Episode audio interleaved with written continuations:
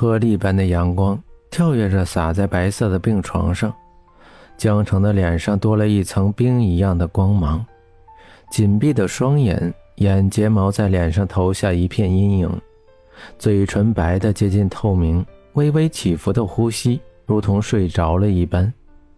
简凡紧紧地握着江城冰冷无知的手指，在脸上摩挲着，痛苦害怕的眸子紧闭着，大颗的眼泪顺着眼角流下，肩膀微微抖动，僵硬地坐在椅子上。简凡希望他只是睡着了，等他醒了以后，依旧是那个单纯有些笨的江城。简凡也害怕他睡着，害怕他太贪婪梦里的世界，再也不愿意醒来。滚烫的液体滴落在他手背上，江城的手指微微动了动，眼前的世界由白茫茫一片渐渐变得清晰，迷茫的看着眼角挂着泪痕的简凡。江城，你醒了。声音因为激动有些颤抖，可江城看简凡的眼神像是在看一个陌生人，眼神里带着疏离。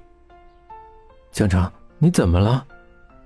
简凡想要抱抱他，他这个样子如同一把刀插进简凡的心脏，疼得喘不过气来。你不要过来！你不要过来！江城尖叫，双手用力在空中挥舞，抵触简凡的靠近。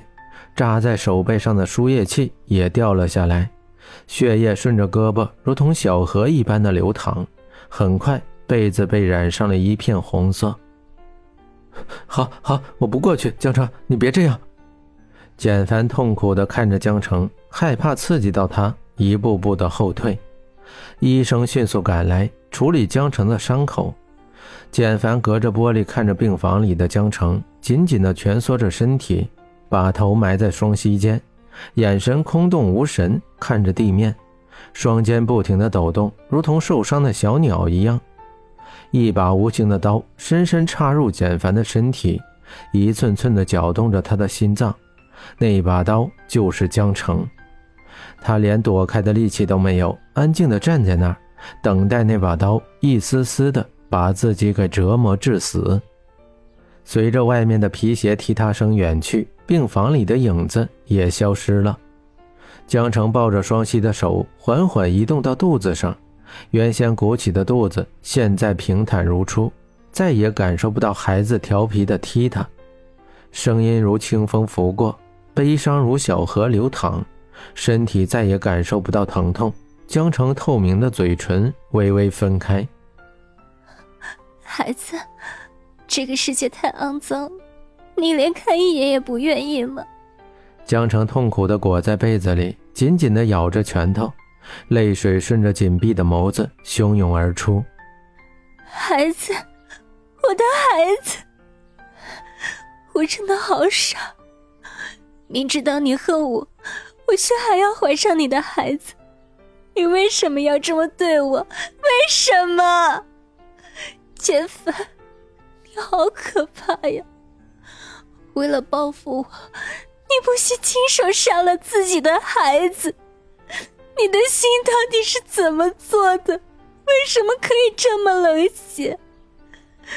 如果你觉得，如果你觉得这个孩子降临阻碍了你的事业，你可以开口告诉我，我绝对不会缠着你，我会带着他躲得远远的，永远不会让别人知道。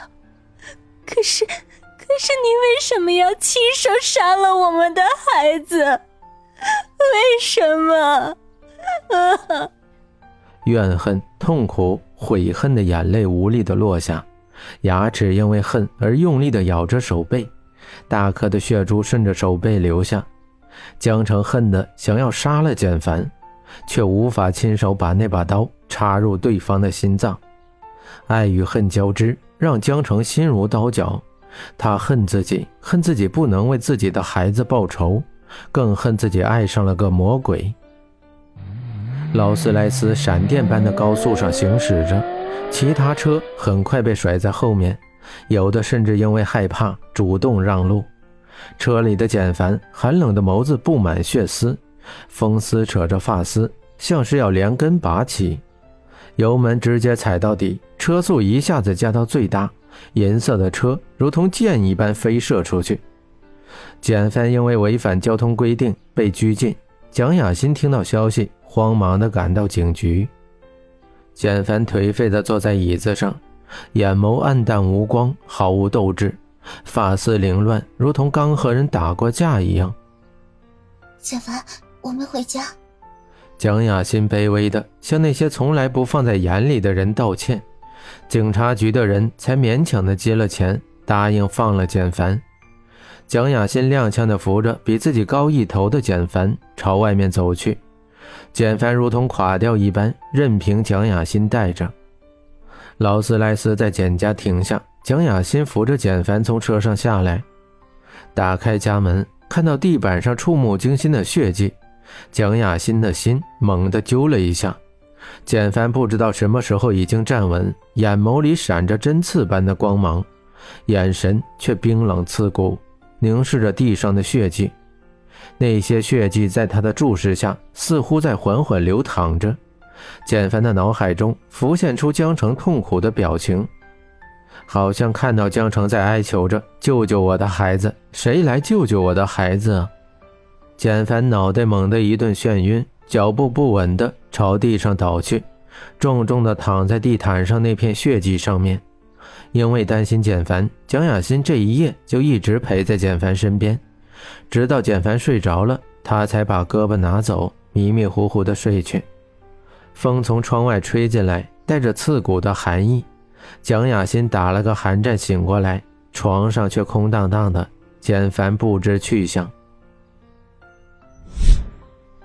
我把江城带到你身边，你为什么不懂珍惜？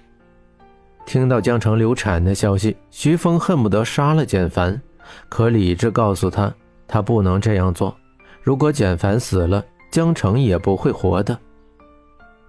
他，他不愿意见我，我想他或许愿意见你吧。你最近能去陪陪他吗？简凡嗫嚅着说，一字一顿的，手紧紧地握着手机。如果是以前，简凡绝对不会让徐峰接近江城。可现在，他竟像是在求他。不用你说，我也会去的。别忘了，我说过，如果你对他不好的话，我会把他带走的。电话里的徐峰压抑着愤怒，冷冷地说：“谢谢。”简帆疲惫的靠在墙壁上，墙壁上一道身影闪过，也不知道在那里待了多久。